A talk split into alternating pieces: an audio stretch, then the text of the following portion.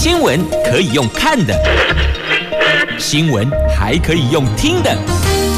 亲切的早安问候，专业的新闻分享，欢迎加入美英主持的 News Online，说新闻给你听。Hello，大家早安，欢迎收听 News Online 的节目现场，我是代班主持人赵伟。这两个礼拜呢，帮美英姐代班，一样在空中陪你度过晨间新闻时光。那节目开始呢，带你看到今天早报的重点头条新闻。首先看一下标题好了，联合报呢跟我们的呃讲到的是三阶翻版吗？协和电厂四阶卡关哦，因为他们打算呢是填海造陆，可能会造成七万多株的珊瑚。遭到活埋哦，所以环评触礁了。这是联合报的头版头。再来呢，中国时报跟自由时报呢都是同一则新闻呢，就是关于春节返台相关的检疫措施哦。十二月十四号呢松绑哦，只要是从非高风险国家呢回来台湾的，现在是缩短成为十天的防疫旅馆加上四天的居家检疫哈。这个是自由时报，中国时报呢也有提到了，十二月十四号开始松绑，为期两个月时间，入住防疫旅馆呢缩减成为。十天，再来看到《经济日报》的头版头，则是六都房市交易爆量哦。十月已转栋数呢超过了二点三万栋，这攀上十年同期的高点，全年有望超越三十五万栋。好，我们来看到的是《中国时报》跟《自由时报》的这则头版头条新闻哦，关于大家很关心哦，接下来到了明年的春节返台相关的检疫措施，现在开始要松绑了，十二月十四号开始。哈，然后入住防疫旅馆呢，缩减成为是十天，这是为了要因应春节返乡的人潮哦，所以指挥中心呢有宣布了，春节期间调整检疫措施哦，从今年的十二月十四号开始到明年的二月十四号，只要是海外的国人呢回来台湾呢，维持十四天的检疫，还有七天的自主健康管理哦，但是原本限定的十四天住在防疫旅馆呢，缩减成为是十天，只要入境之后呢，三次的 PCR 的检测呢都。都是阴性，后四天呢就可以改为是居家检疫了。那这边提到的是从非高风险国家回来的哈。那如果从重点高风险国家，包括了印度、英国、缅甸这三个国家入境的话呢，还是维持入住集中检疫所要十四天的时间哈。好，那现在就预估啦，人数可能会爆量哈。这防疫旅馆会不会一房难求呢？我们看到国内呢，昨天新增了五例的境外移入个案呢，是没有本土跟死亡案例。那本土疫情趋缓，那旅外的国人呢，预估在今年的春节回来台湾人数会暴增。指挥中心呢，目前预估哦，超过有三点一万人，所以不少县市呢，已经是一房难求了。指挥官呢，陈时中目前忧心哦，说返台人数冲击防疫旅馆的量能。陈宗彦也说呢，这个缩短防疫旅馆的检疫时间的条件哈，包括了入境时要先接受第一次的 PCR 检测，然后第九到第十天呢做第二次的 PCR 检测，那检测阴性的，可在第十一天搭防疫计程车回到家里面继续来检疫哦，直到十四天期满为止哈。今天中国时报呢特别做了一个比较好理解的图表。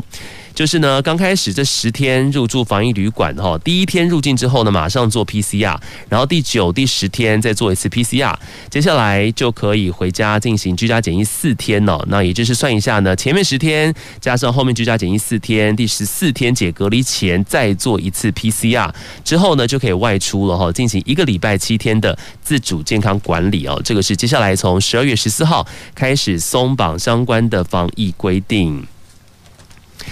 好，那今天的自由时报呢，这则新闻当中有另外提到了哈，这个从非重点高风险国家入境的放宽比较多哈，就是像我刚刚讲到的，那前十天入住防疫旅馆或是自费。住这个集中检疫所，那原则上呢是一个人一个房间哈，一人一室。但是同日入境家属或是同住的人呢是可以住在一起的。那如果是单人房型比较小的话呢，建议是不超过两个人。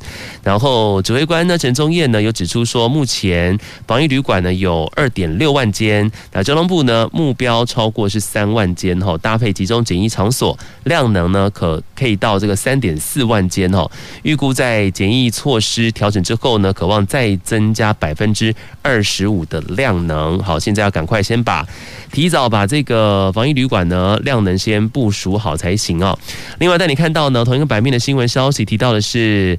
八大行业即将复业，员工、顾客至少接种一剂哈。这个是昨天呃应变组的副组长罗一军表示呢，八大行业如果要复业的话，必须全部从业人员要接种一剂的证明。那顾客进场也至少要接种一剂哈。这都跟这个去医院探病陪病的豁免条款类似，可以出示小黄卡或是以手机出示健保。健康存折，这都是可以采认的。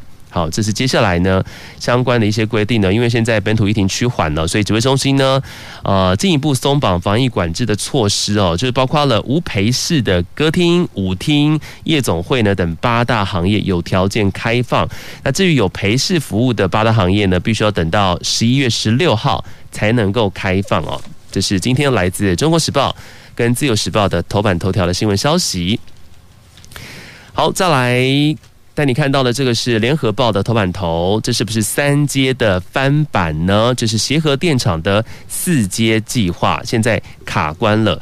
好，我们知道呢，之前啊，这个引起大家关注的是在我们桃园观塘中油第三天然气接收站嘛，那因为恐怕会破坏藻礁，所以引发了珍爱藻礁的公投案。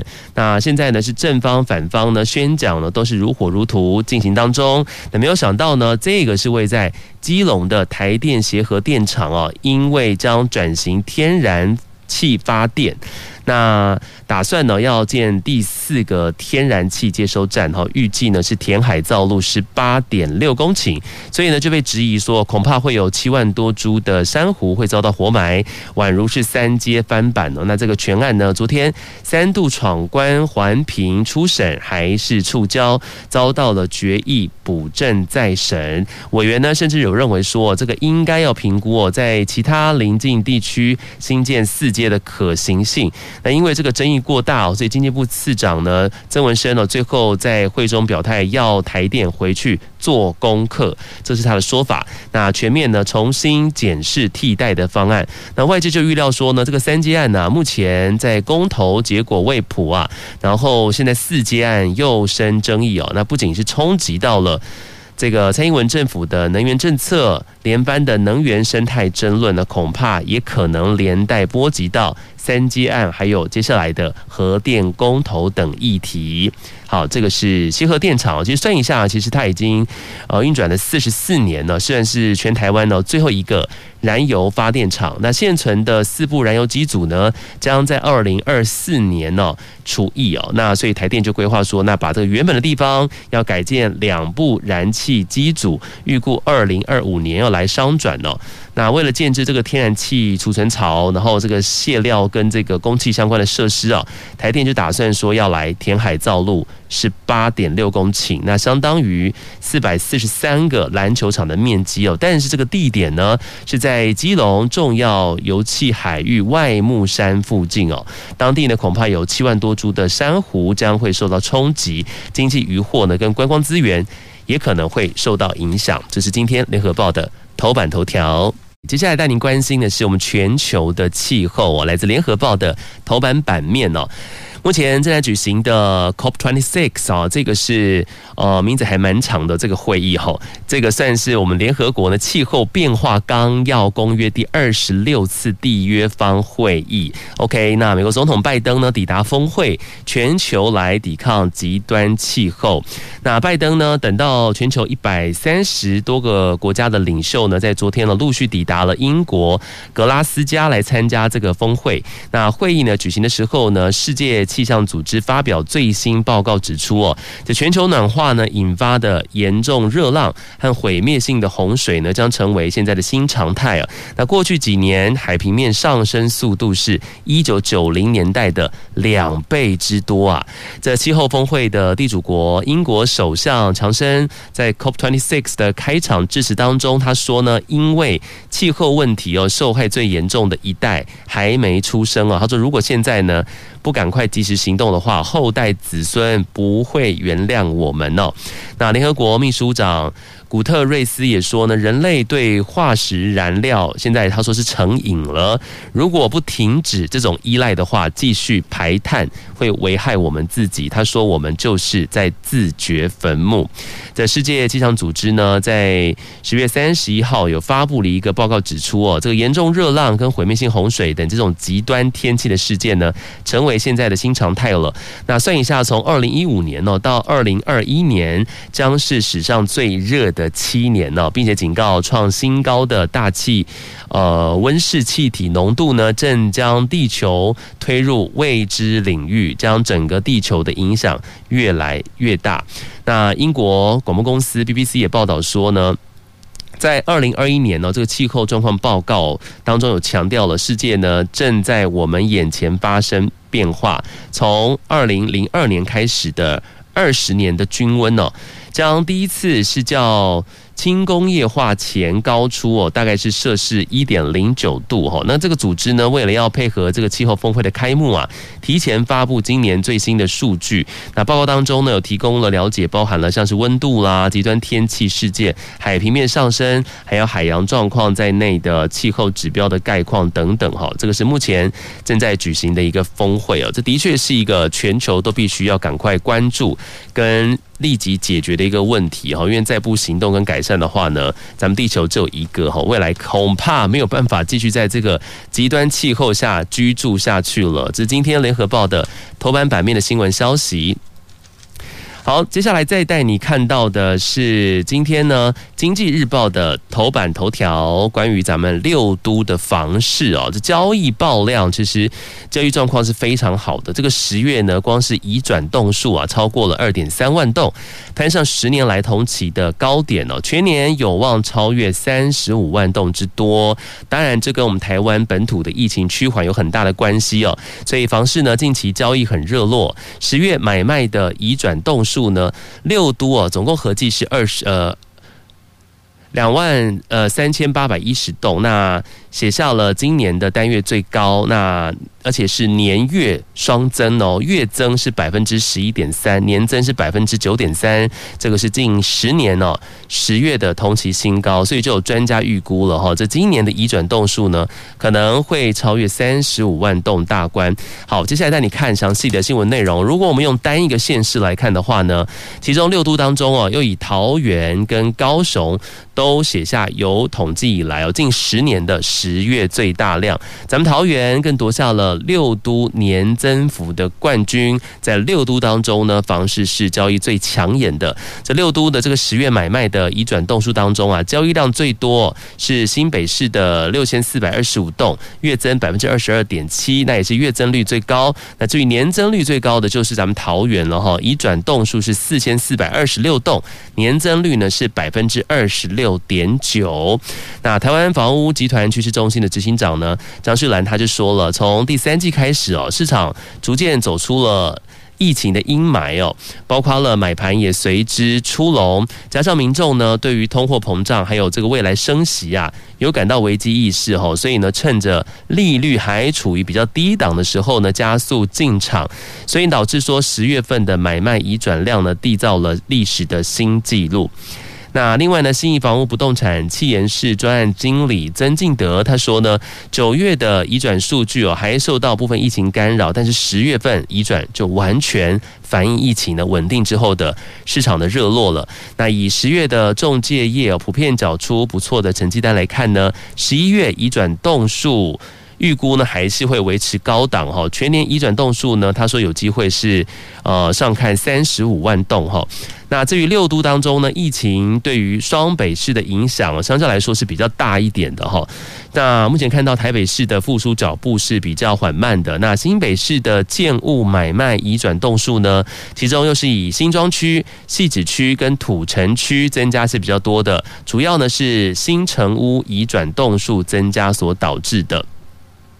好，那桃园呢，在全台湾的不动产市场当中呢，可以算是绩优股吼。那因为近年来像是看到轨道交通啦，逐步到位哦，形成完善的所谓的北北桃一小时生活圈，也让双北的购物者呢转向到桃园或是新竹这边的潜力区来置产呢，包括了像是高铁啦、国道沿线啦、跟机捷，还有目前正在兴建当中咱们桃园的捷运绿线呢，都是蛮多民众呢抢进的重点。这个是今。《济日报》呢，今天的头版头条的新闻消息有六都房市交易爆量。好，其实欧多外呢也是要小心安全的骑吼，不能够喝酒，不能够酒驾哈。但你看到呢，《自由时报》今天头版版面这个判例呢，是否是一个乌龙呢？有名屏东罗姓男子哦，他之前酒驾被拦查哦，但你知道吗？他的酒测值呢，竟然高达了二点五毫克，这什么样的概念呢？因为现在哦，公共危险罪的门槛是零点二五毫克，诶，所以他简直是超标了十倍之多。所以检方呢，就依照公共危险罪呢起诉他。那屏东地院简易庭呢，呃，是判刑六个月，但是到了二审屏东地院的合议庭，则是认为说，诶，这个二点五这个数字哦，酒精浓度呢，真的不太正常。他说是足以致死啊，所以呢，他觉得说，这个罗姓男子酒测这个检测是异常的，所以罪证有疑，直接改判这个罗姓男子是无罪哈。这个是一个今天登上新闻报道的判例哈。好，罪证有疑呢，是免责哦，所以最后呢，判决是引起了一些争议哦。法官认为说呢，这个罗姓男子的酒测数值哦，并非一般违法酒驾的常态。他说，应该要依照违反道路交通管理事件统一裁罚基准及处理细则来规定。检测呢，如果遇到出现明显异常的时候，应该要停止使用那个仪器哈，改用其他的仪器来检测，并且留存原本异常的记录。但是当时警方并没有这样子做，那酒测程序呢不妥当哈，难以确信这个酒测值的数字是真的。那基于这个罪证有疑啊，利于被告的法则，所以直接给这个罗姓男子是无罪的哈，这是可以上诉。那今天呢也登上了自由时报的头版的版面。再来带您关心的新闻消息，来自《中国时报》头版版面。昨天在我的节目当中有提到了哈，接下来的移工到底什么时候会重启入境呢？今天新闻报纸呢报道当中提到说，移工哦十一月。十一月底呢会重启入境哈，那怎么样来去决定呢？是用积分制来决定顺序。目前呢，我们台湾的本土疫情趋缓嘛，但是你知道这个边境的管制呢，迟迟都没有松绑。这外籍移工呢，从今年的五月开始啊，没有办法入境。那现在产业缺工，还有包括了长照也需求，那这些家庭呢也快是撑不下去了。所以劳动部呢昨天有宣布，最快在十一月底将会重启移工入境，包含了有社福跟产业。的移工，那规划是采积分制，当做是优先入境资格的项目呢，包含了移工，第一个你是否接种疫苗，在第二个呢，你的来源国的疫情状况如何，第三个就是聘用你的雇主的防疫相关措施等等哈。那目前呢，已经提交给指挥中心等待核定了。好，我们来算一下呢。从今年的五月十九号开始哦，就是没有持有我国有效居留证的非本国籍人士呢，暂缓入境啊，包含了外籍义工呢，已经超过一百六十天了。那根据劳动部统计呢，二零一九年十二月底呢，在台湾的义工啊。大约有七十一万八千多人之多。那到了今年的九月底，移工人数呢是六十九万人。那其中产业移工呢，大约是四十五万多人哦。社福移工是二十三万人。那这移工缺口扩大，产业界吃不消。家庭照护呢，他们也申请不到新的名额哦。那包括看到新闻报道当中提到了这个新城工业的总经理陈友瑞就说呢，这个业内啊现在自嘲啊，现在是。订单很红啊，但是出货是黑啊，因为这些货呢都做不太出来哦，常常被客户叫去罚站哦。当然这是一个开玩笑的说法。他说呢，因为年初的时候啊，中美贸易战嘛，对不对？那当时有这个不少的大单呢，就转来咱们台湾了。那但是呢，因为五月这个申请移工，然后没有想到隔周啊。我们台湾在五月的时候呢，本土疫情不是爆发吗？然后当时外劳进不来哦，那包括失业的服务人口呢，因为不习惯工厂长时间做同样动作这样的一个模式，也没有办法补上所谓的制造业的外劳缺口。他说呢，这半年来他的公司呢已经加薪两次哦，应征几十个人，但是又走掉几十个人。他说，如果再不放宽外劳入境，好不容易盼到的中美贸易战的转单潮，可能得转给东南亚。这是他的一个单方面的说法。那劳动部长呢，许明春昨天在立法院的社福跟呃环卫的呃卫环的委员会呢列席报告，面对这个严重的缺工呢，蛮多立委都很关心何时重启移工入境哈。那许明春他说已经规划专案开放。包含了国内跟国外整备哦，那劳动部呢已经跟卫福部呢协调，将预留了一千七百张的集中检疫的床位给移工，来源国的移工防疫呢将透过所谓的驻外单位来去做验证。好，这个是在十一月底呢，移工渴望重启入境，那是由积分制来决定入境的优先顺序。接下来带你看到是《自由时报》今天 A two 的焦点新闻版面，我们来关心一下这 G 团体啊，这个峰会呢在意大利罗马落幕了。那连东道主国，意大利哦都出来呼吁中国要跟台湾和平对话，这也是意大利呢是第一次表态关切台海的局势哦。你会发现呢，现在越来越多国家呢出来表态哦，这个关心哦台海目前的跟中国之间的一个关系。我们看一下这 G 团体呢，领袖峰会在意大利落幕了。那在这场聚集全球最具影响力政治人物的会议的期间呢，意大利的政府呢，第一次就台海的局势向中国表达关切啊，那呼吁中国以对话而非冲突的手段解决两岸问题哦，同时也提到了包括像香港啦、新疆等地方的这个人权哦遭到政治压迫的问题哦。那意大利的安莎通讯社的报道呢，意大利总理德拉吉呢曾经在会议空档哦跟中国外交部长王毅会谈哦，这议题呢涵盖包括像印度啊到太平。平洋地区的安全问题，还有欧盟跟中国关系合作的这个双边，还有以及重启人权问题对话，但是并没有详述具体的这个谈论的内容。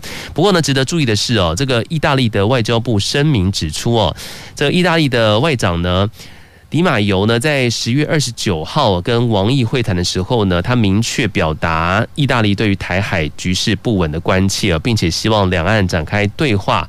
缓和情势。不仅如此呢，尤马迪他还特别关切香港跟新疆的人权问题哦，希望欧盟呢还有中国恢复相关的高阶对话，同时也希望双方呢恢复双边的直航以及。加强能源、还有环境、打击恐怖主义等等领域的合作啊。根据了解呢，这个是意大利外交部呢是首度公开有谈论对台海的局势关切。不过，中国官媒呢新华社对于人权、台海紧张等谈话的内容，当然就是只字不提哦，只有简短描述中意呢将会加强实质的合作。好，其实我们知道，其实意大利政府哦，它过去呢，基于所谓的一中政策哦，跟台湾往来一向其实都非常的谨慎跟保守哦。不过，还是有签署台意航权哦，还有什么驾照互换啦，避免双重课税协定，促进智慧财产权宣导，还有这个官务合作和天然灾害防救等等的这些进展。那虽然官方政治互动呢，我们跟意大利之间是比较少的，这国会呢，则有越来越多挺台湾的声音。例如说呢，意大利国会有台协会的主席马兰呢，去年呢，跟九位资深议员呢联名哦，致函 WHO 秘书长 Tedros 谭德塞哦，这关切台湾被排除的问题哦。那我国的驻意大利代表李欣颖呢，去年也跟意大利的众议院的副议长哦。朗培利来会面哦，然后公开呢，他也呼吁了政府不要屈服于中国的压力，应该要提升台湾的外交关系。那另外，意大利呢，曾经在二零一九年和 G7 成员呢一同在外长联合公报当中呢，以间接表述的方式来呼应台湾希望能够参与这个国际的民航组织的诉求。那今年的五月 G7 的外长公报呢，更进一步呢，直接表明哦，支持台湾参与国际组织跟重视台海和平稳定哈。从以上我刚刚说这些呢，都是意大利这个近几年来哦。对于台湾问题呢，跟台湾对话之间呢，持续的表达关切哦，这个频率呢，相较于之前来说呢，是有比较高的啊。另外带你看到呢，在世界各国当中啊，当然近期呢，表态支持台湾或是关切台海局势频率更高的是谁呢？就是美国的国务卿布林肯了，他一个礼拜。第三度为台湾发声呢，一样是来自今天自由时报的 A two 的焦点新闻。布林肯他说，美国将确保台湾能够自我防卫。哈，他在 G 团体的高峰会的场边会议当中呢，有向中国外交部长王毅清楚表达。反对中方破坏台海稳定哦。同日呢，又在美国有线电视新闻网 CNN 的访问当中重申，美方将会坚守《台湾关系法》，确保台湾在遭遇攻击的时候呢，有能力做自我防卫。根据报道呢，布林肯在 CNN 的节目当中表示说，美国长期呢依据《台湾关系法》对台湾做出的承诺没有改变，将会确保台湾有能力自我防卫，不会坐视台海现状被任何一方的片面行动打破。那当被问到这个总统拜登呢，上个月底呢，曾经在 CNN 节目当中，他表示说，美方会在台湾遭遇袭击的时候出手协防，因为美方呢曾经对于这个做出承诺。吼，那布林肯呢并没有正面做回应，只有说呢，这个美方坚决遵守对台湾的责任，确保我们台湾呢是有能力对抗侵略行为。那对于主持人质疑这个布林肯的说法呢，跟拜登好像不太一样诶，这布林肯就重申说呢，拜登已经表明了。他说：“我们将采取一切必要行动，确保台湾有办法自我防卫。”他一直在重申哦，做这点的申诉，并且加强重申会坚守台湾关系法。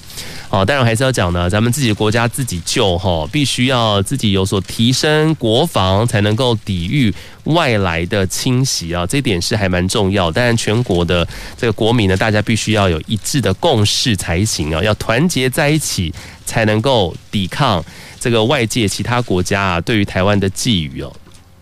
接下来带您关心的是今天的生活新闻，跟昨天美国赠送给我们的一百五十万剂的莫德纳疫苗有关系哦。现在最快呢，第十四轮满十周优先来施打，那是不是提供第一剂接种或者混打呢？目前是有待评估哦。好，这个美国呢，昨天有赠送我们第二批的莫德纳疫苗一百五十万剂哦。昨天下午呢，运抵台湾了。那指挥中心有规划说，这个疫苗最快在第十四轮优先提供。第一剂接种莫德纳满十个礼拜的人来施打第二剂，哈，好，这个是目前在施打疫苗的一个最新的状况。那指挥中心的副指挥官陈忠也说呢，这是美国继今年的六月二十号捐赠我们两百五十万剂莫德纳疫苗之后呢，再度捐赠一百五十万剂给我们。那未来双方会在医疗合作、了解备忘录的架构之下呢，持续深化。医疗卫生跟防疫合作做交流哈，好，目前我们看到的这是 COVID-19 呢，这疫苗持续接种，那目前接种累计呢是达到了两千四百八十七万剂哦，那疫苗接种人口涵盖率呢是达到百分之七十三点四七，那根据疫苗的预约平台统计呢，全国还是有三十万。两千五百四十三人是特别钟情，就是莫德纳疫苗哦，所以到现在呢都还没有接种任何的疫苗。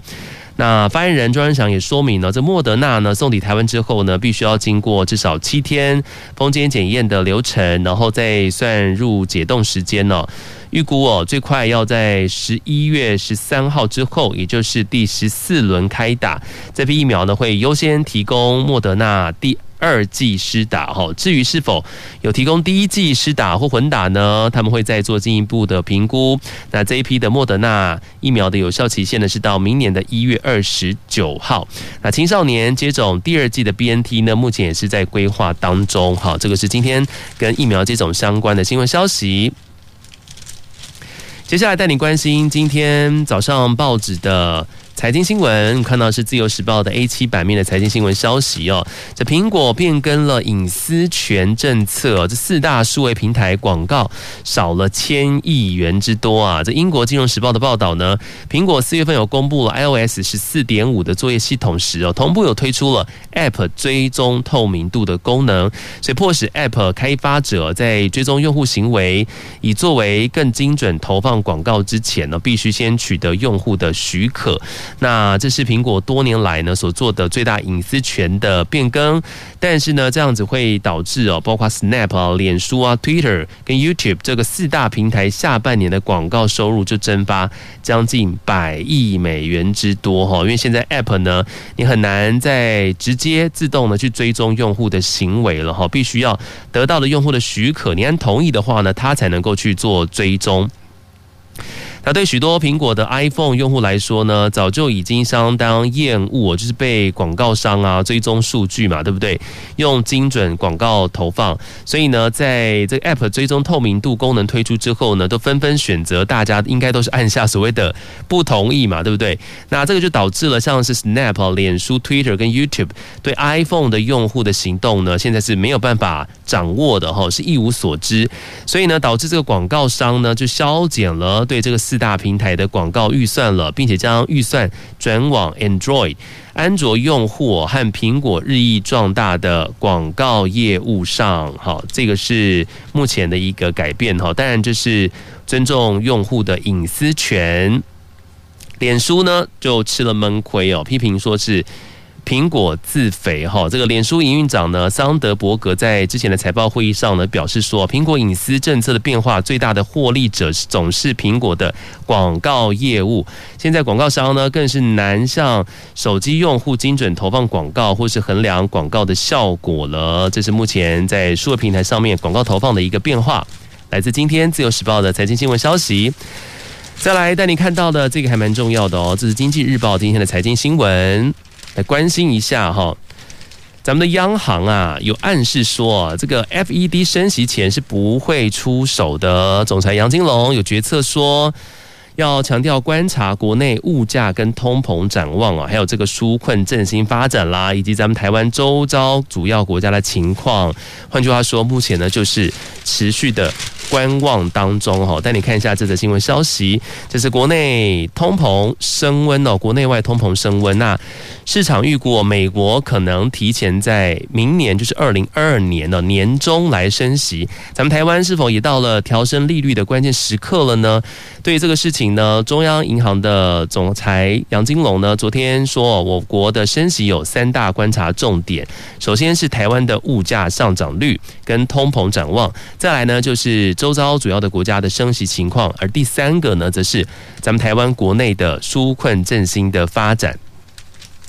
好，这个是立法院财委会呢，昨天又邀请了央行总裁杨金龙。来到这个立法院呢，来被这个质询哦。那杨金龙呢，会中强调说呢，台湾物价上涨跟油价是有关系的哈，但是通膨他说是没有失控。目前物价上涨，他说是属于短期现象。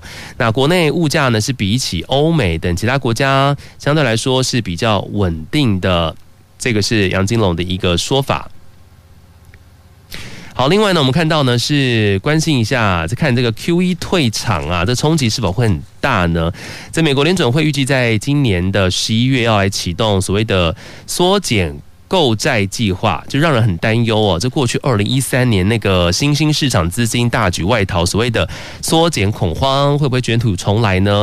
然后冲击台股的表现哦。那对于这个事情呢，央行总裁杨金龙他说，这次联准会哦缩减购债呢，预计冲击会较二零一三年他说是来得小。除了联准会呢，呃，沟通技巧改善之外哦，台湾经济基本面他说比较好，这个也是一大优点。他昨天在财委会的报告呢，包括有那个立委林德福很关切哦，这个美国调整量化宽松政策的影响哦。那林德福说呢，根据金管会的税事支出报告，考量景气循环呢，跟美国可能缩减或是停止量化宽松政策等因素呢，预估明年股市成交值啊可能大幅萎缩。这是否代表明年国际资金可能大量撤出呢？杨金龙他回应说，这个外资哦是否会大量撤出？他说是自己无法做预测，但是央行会持续密切观察资金的移动。不过，相较于过去二零一三年的市场爆发的缩减恐慌，联准会这次的缩减购债的影响，他说我想会更小哈。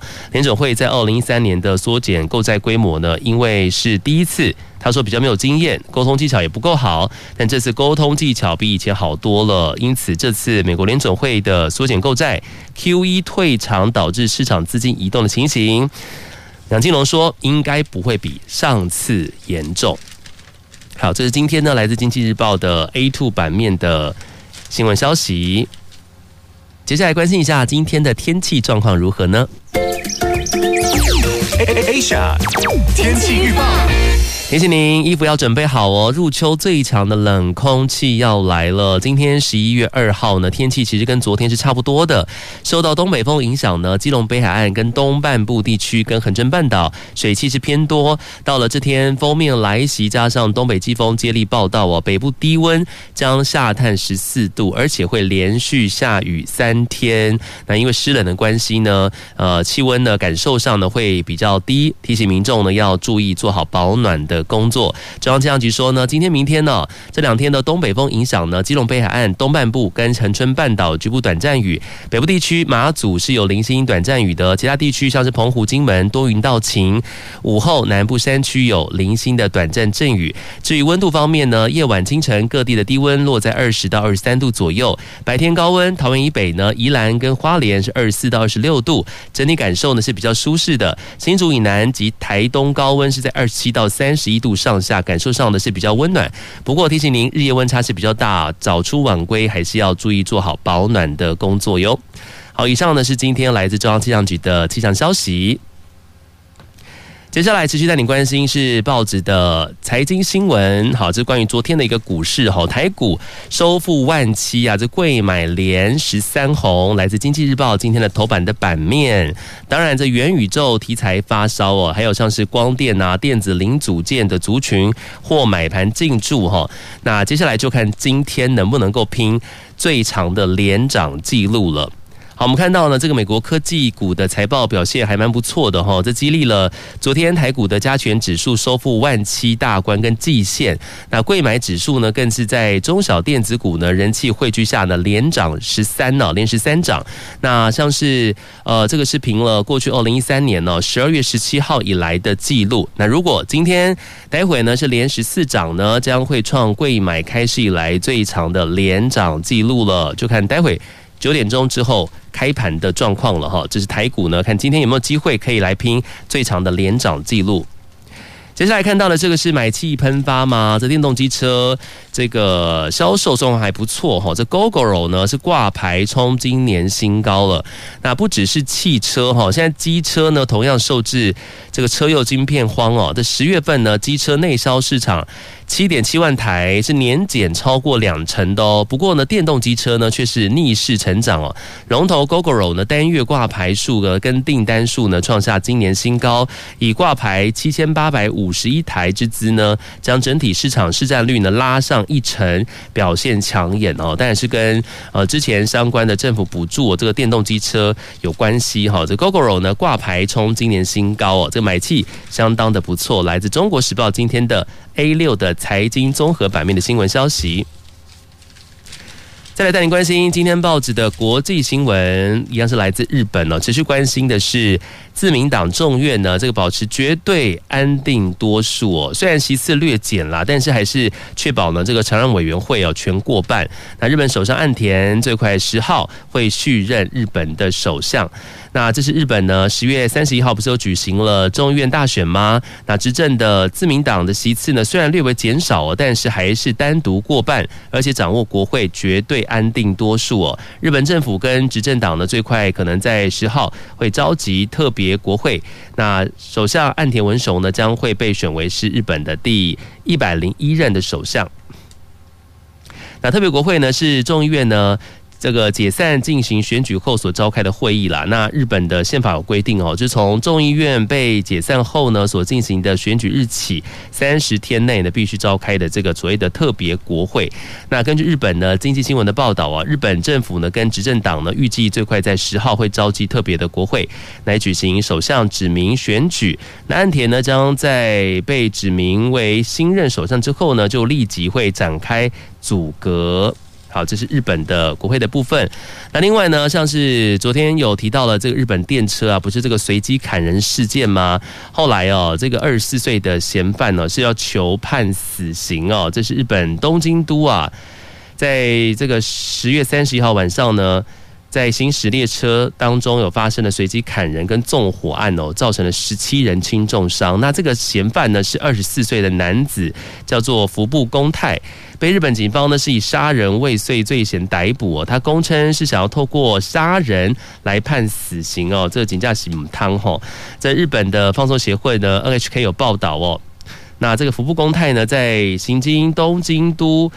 调布市呢，国领站附近的京王线电车车厢当中呢，用利刃砍伤这个乘客，哈，包括还有纵火等等，造成了许多人这个受伤。然后这件事情呢，也引发了日本国内啊，包括国外，台湾呢也报道这个新闻的版面，其实是还蛮多的哈。好，这是来自今天联合报的国际新闻消息。再来带您关心的这个是来自中国的。消息：中国的疫情呢，现在真的是不太乐观哈。防疫呢再升级啊，现在出了城恐怕就回不去了。这六中全会下周举行哦，这民众如果跟病例你有所谓的时空重合呢，你必须呃就要暂缓回京哈。这个是中国大陆的这个本土疫情的持续扩散哈。那那边看到的是中共十九届的。六中全会呢，下周将在北京来举行哦。然后北京的再升级防控措施啊，那既要求市民呢非必要不出京之后呢，昨天又下令了哈，就是人在外地的北京居民呢，如果你跟确诊病例你有时空重合，必须要暂缓回京哦。相关措施让许多正要回北京的民众是感到措手不及哦。这是根据呢中国大陆的国家卫健委员会的通报哦。大陆呢有新增了确诊病例九十二例，其中本土病例呢五十九例哦。新增本土病例都集中在黑龙江黑河市，还有河北的石家庄，还有甘肃兰州和天水市等地方。那中国的北京这一轮本土疫情呢，累计报告有将近三十个确诊病例哦。昨天下午呢又通报出现了两例。检测的阳性，哈，这是目前在中国的疫情状况的确不太乐观了。加上他们的六中全会下个礼拜举行了，所以对于北京的控管更加严格哦。像他们的北京市民，如果你在城外的话，你出了城恐怕是回不去了哈。今天感谢你早上的收听陪伴，我们明天继续空中相见喽，拜拜。